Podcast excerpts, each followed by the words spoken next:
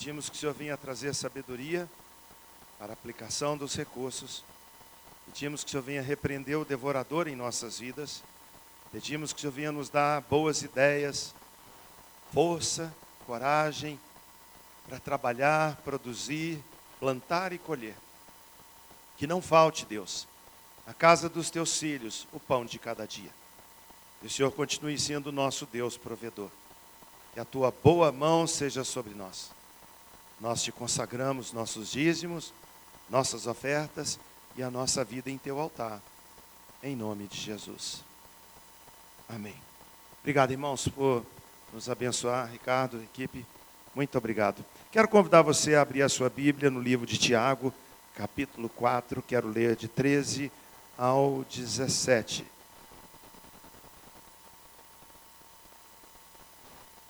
Tiago, capítulo 4,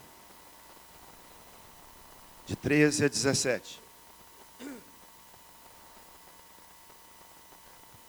Diz assim a palavra do Senhor: Atendei agora, vós que dizeis: Hoje ou amanhã iremos para tal cidade, e lá passaremos um ano, negociaremos, e ali teremos lucros. Vós não sabeis o que sucederá amanhã. Que é a vossa vida? Sois apenas como neblina, que aparece por instante e logo se dissipa. Em vez disso, devias dizer: Se o Senhor quiser, não só viveremos, como também faremos isso ou aquilo. Agora, entretanto, vos jactais nas vossas arrogantes pretensões. Toda jactância semelhante a essa é maligna. Portanto, aquele que sabe que deve fazer o bem e não faz, nisso está pecando. Eu queria comentar com vocês sobre dois aspectos desse lado da moeda: os nossos planos e os planos de Deus. Todos nós, no nosso dia a dia, fazemos planos daquilo que a gente deseja fazer. Quando nós começamos o ano, planejamos, às vezes, onde ir, o que adquirir, algum projeto, algum sonho. Nós sabemos que sem planejamento, sem sonho, sem a gente é, desejar alguma coisa, a nossa vida fica muito incerta. Alguém já disse que se você não sabe para onde vai, então nenhum caminho te levará lá. Nós começamos cada ano, cada etapa da nossa vida com planejamento é normal, é salutar, é viável, é necessário planejar. Seja na área intelectual, seja na área física, seja na área emocional, qualquer área, a gente fala assim: esse ano eu vou entrar na academia, eu vou cuidar mais da minha saúde, esse ano eu quero ler um livro por mês, eu quero melhorar a minha cultura, esse ano eu quero estudar uma outra língua, esse ano eu quero fazer uma viagem é, junto com a minha família, esse ano eu quero preparar para um concurso, esse ano eu quero crescer na empresa. Isso é muito natural. Muito natural. Mas a palavra de Deus nos fala sobre algumas coisas quando diz no versículo 16: Agora, entretanto, vos jactais nas vossas arrogantes pretensões. O que, que ele quer dizer com isso? Será que quando nós sonhamos alto, sonhamos com coisas grandes, é algo errado? Será que quando nós sonhamos em abrir uma empresa e fazer dessa empresa uma grande empresa, é errado? Será que nós podemos dizer que é uma jactância, é uma arrogância, é um desejo errado quando nós falamos eu quero melhorar, duplicar, quadruplicar o meu salário, será que isso é errado? No contexto que a palavra de Deus nos mostra, não é que isso seja errado, mas é que esses planos, sem estarem associados ao Senhor, eles se tornam em planos ruins. Porque o que nós muitas vezes queremos é a aprovação de Deus e não a consulta se Deus queria ou não aquilo na nossa vida. Eu lembro muito bem, pastor Valdir Salum, dizendo que muitas vezes nós queremos um Deus avalista e não um Deus Senhor. É como se nós fizéssemos as nossas escolhas e depois chegamos diante do Senhor e fala: agora o Senhor abençoa. Ó, eu escolhi montar meu negócio, agora o Senhor abençoa. Eu resolvi comprar esse carro, agora o Senhor guarda. Eu resolvi fazer essa viagem, agora o Senhor nos livra. Deus faz isso pela sua bondade? Sim, Ele faz. Mas o conselho, a orientação da palavra de Deus, ela fala no aspecto para a gente prestar atenção.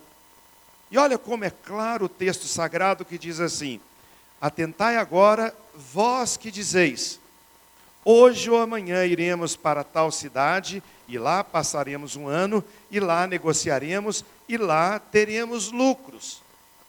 Presta atenção, vocês que falam assim. E ele mostra no contexto por que, que a gente tem que pensar sobre isso. Ele diz: Vós não sabeis o que sucederá amanhã, que é a vossa vida?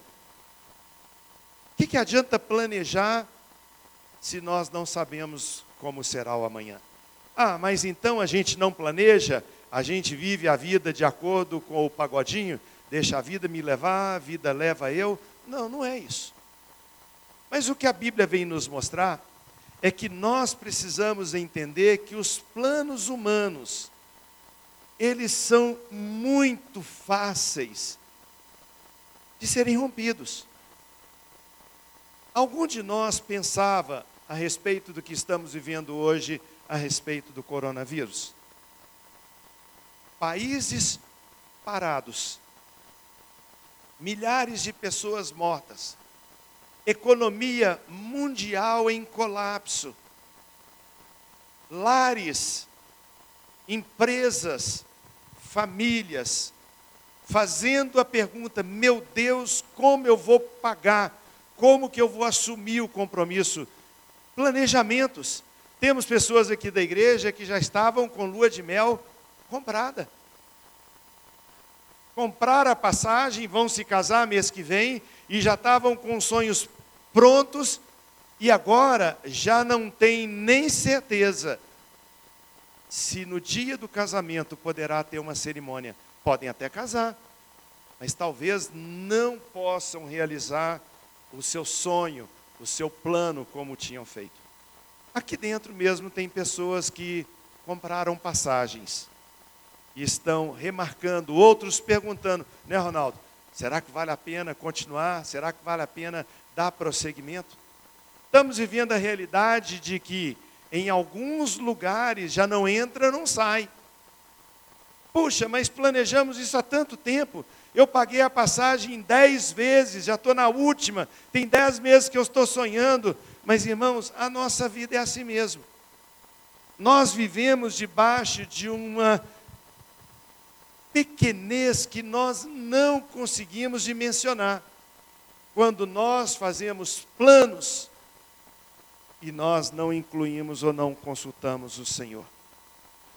Vidas, famílias, povos estão sendo afetados pelo coronavírus.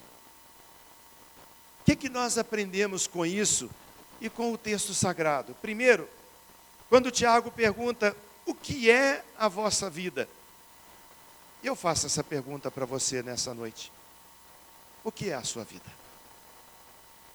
Mostrou na televisão essa semana um dos primeiros ministros do Bolsonaro, 56 anos, campeão brasileiro de jiu-jitsu, homem forte, teve um infarto, veio a óbito. Você olhava os planos dele, e acho que super certo, era ser pré-candidato à Prefeitura do Rio. O partido já estava investindo nele, ele já estava em jornada de campanha ou alguma coisa para os outros saberem. De repente, o sonho, o planejamento, aquele propósito da sua vida é rompido, certo ou errado? Nós não sabemos. O que nós entendemos pelo poder da palavra é: nós não sabemos absolutamente nada. O que é a vossa vida? Versículo 14 pergunta: Vós não sabeis o que sucederá amanhã, nenhum de nós sabe. Eu disse a vocês no início: aquilo que a gente está aguardando. Às vezes chega em casa agora, liga a televisão e tem uma informação dizendo: amanhã não se faça isso, polícia na rua não pode. Nosso, nossas informações que temos, irmãos, é que alguns países, como Itália, agora Espanha, talvez França, eles não estão saindo na rua. Cidadão que sai numa rua lá da, da, da Itália, a polícia pergunta: onde você vai?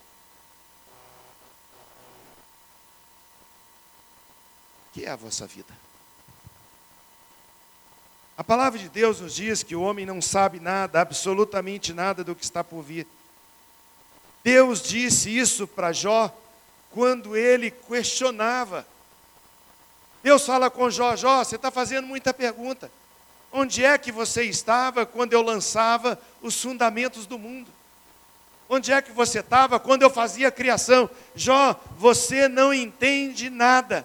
Hoje, na nossa classe aqui no, no templo, o pastor Juliano estava falando, estamos trabalhando sobre identidade, autoconhecimento, auto. Nós estamos falando dessa, dessa coisa interna, e a palavra, o desafio é saber quem somos, que pensamentos temos de nós mesmos, que avaliação fazemos da nossa vida. Além de nada saber, nós também entendemos pela palavra de Deus que nós não somos nada. Nós não somos nada, gente. Não depende do potencial da nação, não depende da riqueza do povo, não depende do tanto que você tem no banco, não depende do tanto patrimônio que ajuntou ao longo da vida ou não. Nós não somos nada. A palavra de Deus nos diz que tal como a nuvem se desfaz e passa. E olha para a nuvem, vai hoje à noite, às vezes uma noite de lua, ou amanhã dá uma olhada na nuvem, ela desfaz e passa. A Bíblia diz que aquele que desce a sepultura nunca mais tornará dela. Jó 14, 2 diz que o homem nasce como a flor e murcha, foge como sombra e não permanece. No versículo 14, do texto que lemos, a pergunta é: que é a vossa vida? Sois apenas como neblina que logo dissipa. Não é isso a verdade? O que, que nós entendemos? Que dependemos totalmente do Senhor. Ontem eu estava lendo o livro de Êxodos. Lá em casa nós estamos fazendo devocional e nós terminamos uma parte da leitura, chegamos naquele momento onde José morreu, um novo faraó chegou. Agora o faraó quer perseguir o povo de Israel, quer matar toda criança hebreia que nasce ali. E Deus usa de bondade e faz com que as parteiras não consigam pegar as crianças do sexo masculino para matar, como o faraó disse. E Faraó vem falar com elas: Mas por que vocês não estão matando os meninos? O que, que ele diz? O que, que elas dizem? As mulheres hebreias são fortes. Elas dão a luz sozinha. Quando nós chegamos, o menino já nasceu. Providência de Deus, cuidado de Deus. E eu estava lendo, voltei na palavra, estava lendo lá sobre as pragas do Egito. É interessante que quando fala sobre as pragas do Egito, algumas alcançam o próprio povo. Interessante que diz assim: houve trevas sobre todo o Egito, mas havia luz na casa do povo de Israel, do povo hebreu. A Bíblia mostra que, mesmo na adversidade, mesmo no meio da luta, no meio da aflição, o Senhor é com o seu povo. Morreu o gado, teve peste, mas o Senhor foi preservando o seu povo. Por quê? Porque em vez de nós dizermos que nós vamos fazer isso, vamos fazer aquilo, a nossa palavra santa devia ser assim: se o Senhor quiser, nós faremos isso. E sabe, queridos, a nossa oração ela parte nessa dimensão. Se o Senhor quiser. Quando nós oramos o que a Bíblia ensina, nós estando dentro da vontade do Senhor, nós não precisamos nem ficar em dúvida, porque o Senhor quer. Quando nós colocamos em prática na oração e a execução da palavra de Deus, a palavra diz que em todas as promessas do Senhor tem o seu sim, tem o selo, tem a promessa, tem o penhor de Deus. Mas a pergunta que nós podemos fazer é essa, como Tiago pergunta: Eu vou a tal cidade, vou montar a minha empresa lá, vou vender, vou comprar, vou ficar um ano. Não está escrito na Bíblia, não está uma orientação dizendo assim: todo filho de Deus pode ir ficar um ano numa cidade, comprar e vender. Não está escrito isso. O que está escrito é o geral, que fala que nós temos que ser santo aqui, santo nos nossos negócios, temos que ser honestos aqui, honesto em todo lugar, temos que consultar o Senhor em todo tempo. A nossa palavra, irmãos, quando nós saímos daqui hoje, voltamos para casa e ouvimos o noticiário falando sobre o que deve fazer ou não, nós devemos estar debaixo de obediência do que o governo, através do Ministério de Saúde, orienta, ou naquilo que não é orientado, perguntar: Senhor, o que fazer? Senhor, aonde ir? Porque nós somos como neblina, a nossa vida logo se passa. Agora, olha que interessante. Quando nós estamos debaixo dessa direção, quando nós estamos debaixo da orientação do Senhor, ainda que pareça adversidade, tem o selo do Senhor. A palavra de Deus nos fala a história de Daniel e seus amigos que foram levados de Jerusalém cativos em Babilônia. A Bíblia diz que o rei Nabucodonosor, por orientação dos seus, desculpa a expressão, puxa-sacos, fazem uma baita de uma imagem e dizem que todos devem se curvar diante daquela imagem. A pergunta que poderia pensar no meu coração é aqueles jovens orar e perguntar Ô Senhor, o governo está mandando, diz que a gente tem que se dobrar, diz que nós temos que adorar, curvar diante da estátua de Nabucodonosor. Nós curvamos ou não curvamos? São perguntas que nós não fazemos. A Bíblia diz que nós não devemos nos curvar diante de imagens. A Bíblia diz que nós não devemos ter imagem de escultura. A Bíblia diz que nós não devemos ter adoração a nenhum outro que seja o Senhor. Então, tem coisas que nós não precisamos perguntar a Deus. Tem coisas que nós não temos que consultar. Mas na hora que nós vamos fazer um negócio, devemos perguntar? Devemos. Senhor, eu vendo? Senhor, eu compro? Senhor, eu vou. Senhor, eu assino. Senhor, eu participo. Porque se não participar, vai estar dentro desse contexto que fala Tiago. Atentai para vocês mesmos, que hoje fala no seu coração: vou comprar, vou vender, vou morar lá um ano, vou fazer negócio. E depois quer pedir a, a bênção de Deus. Ele, pela sua misericórdia, pode abençoar. Ele pode abençoar.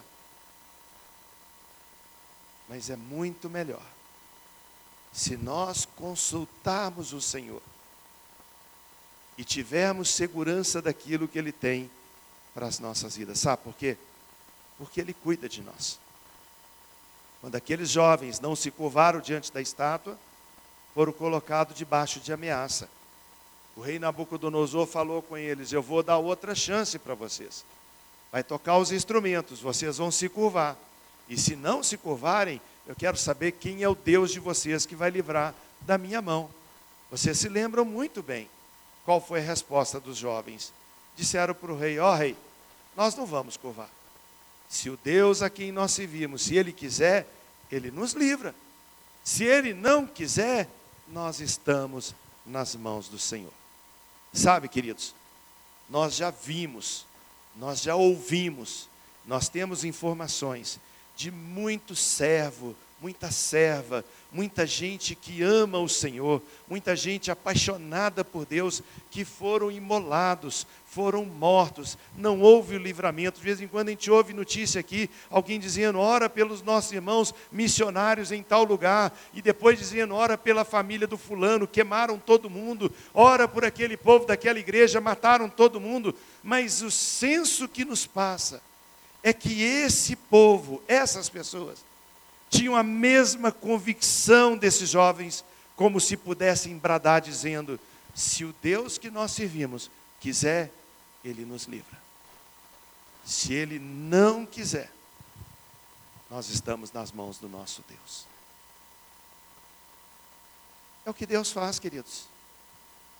Se Deus quiser, se Ele permitir pela sua bondade e misericórdia, esse coronavírus vai chegar na nossa cidade, como tem chegado no nosso estado, e como muitos dizem, alguns não vão nem notar que tiveram.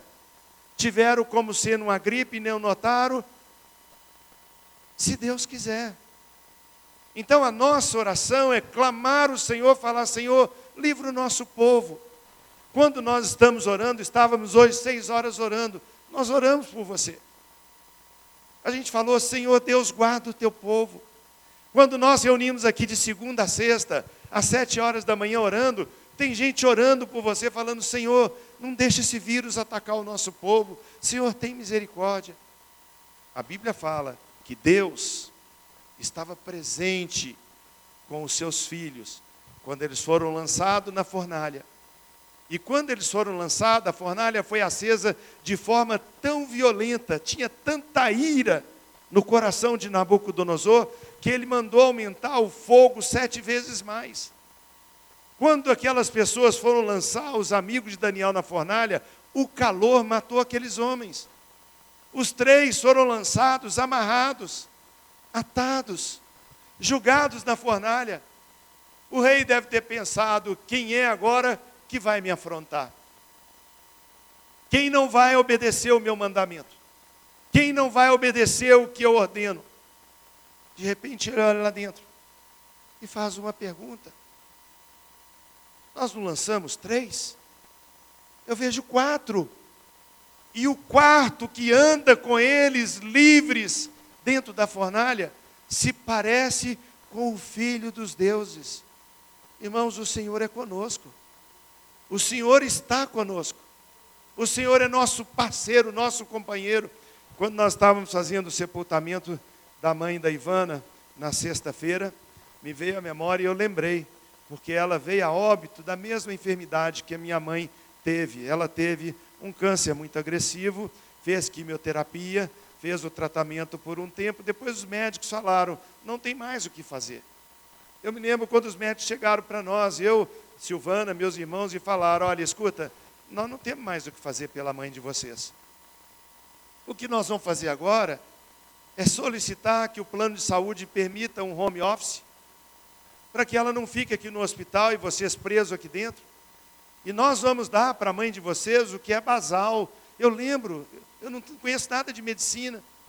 E eu perguntei para os médicos hematologistas o que, que é algo basal. Eles falaram: não vai faltar para sua mãe oxigênio, sangue e morfina. E a história da mãe da Ivana foi parecida com isso. Há um tempo atrás, pararam com a quimioterapia e cuidaram dela em casa, da mesma forma. E eu me lembrei, eu testemunhei isso quando nós fazíamos o culto fúnebre lá no Parque da Colina. Eu me lembro a última vez que eu fui com a minha mãe no hospital para ela fazer a químio. Os médicos falaram conosco que é a última tentativa não está surtindo efeito. Eu lembro que eu estou entrando no hospital, Marcelo. Suzana parou o carro, eu já contei isso aqui na igreja. Botamos mamãe na, na cadeira de rodas, estamos entrando. De repente, Marcos, ela segurou a roda da, da cadeira e eu achei que eu tinha agarrado em algum degrau, porque eu estava empurrando. E ela segurou, quando eu vi, ela estava segurando, ela olhou para o hospital e falou. Ela olhava para cima e ela falou em voz alta. O Juba, ela disse assim: Satanás, você perdeu.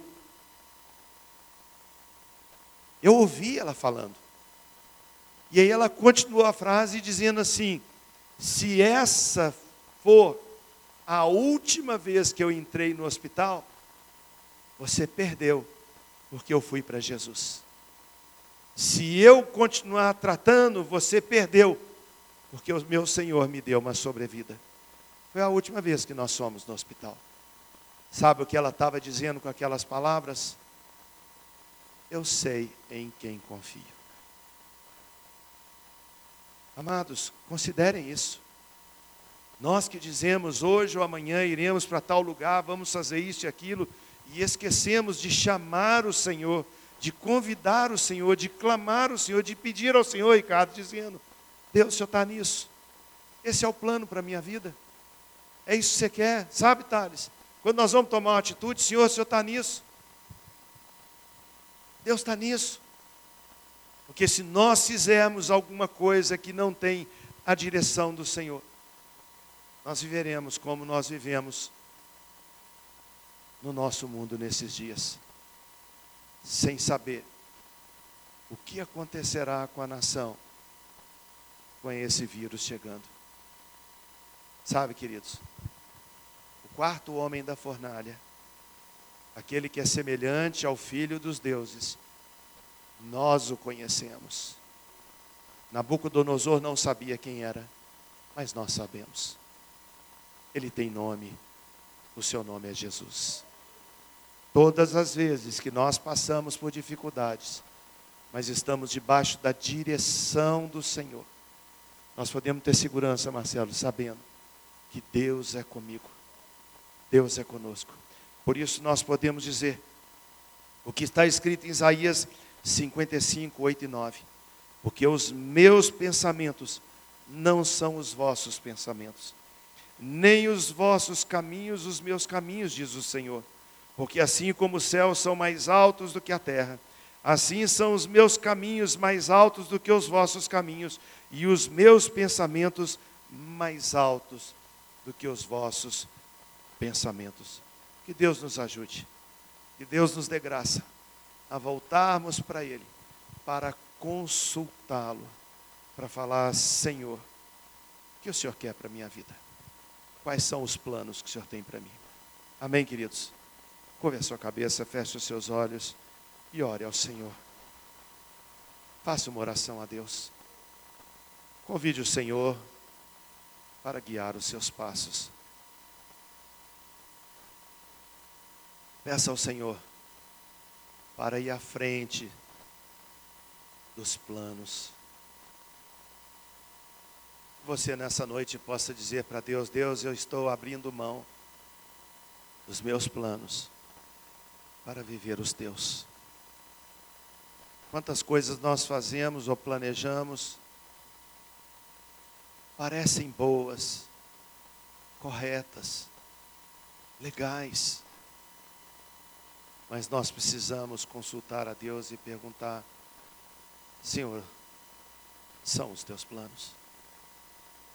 Deus querido, nós queremos nessa noite dizer que queremos render a nossa vida no teu altar e dizer: Pai amado, nós queremos os teus planos para a nossa vida. Nos ajuda, Deus. Tem misericórdia de nós. Eu sei que quando sonhamos os sonhos de Deus, nada pode impedir. Tua palavra nos diz que nenhum dos teus planos podem ser frustrados. Permita, Deus, que através do teu espírito, aquilo que vai acontecer na nossa vida como escolha nossa, seja a escolha do Senhor. Livra-nos do mal, Senhor. Como temos orado, pedimos mais uma vez Senhor, guarda o teu povo desse virona, desse vírus que tem trazido doença, que tem trazido enfermidade. Traz, ó Deus, a proteção a cada um de nós. Senhor, usa a medicina, Senhor, usa a instrução daqueles que conhecem da área. Senhor, ajuda-nos a estarmos livres. Nós oramos para que o Brasil seja poupado desse ataque violento.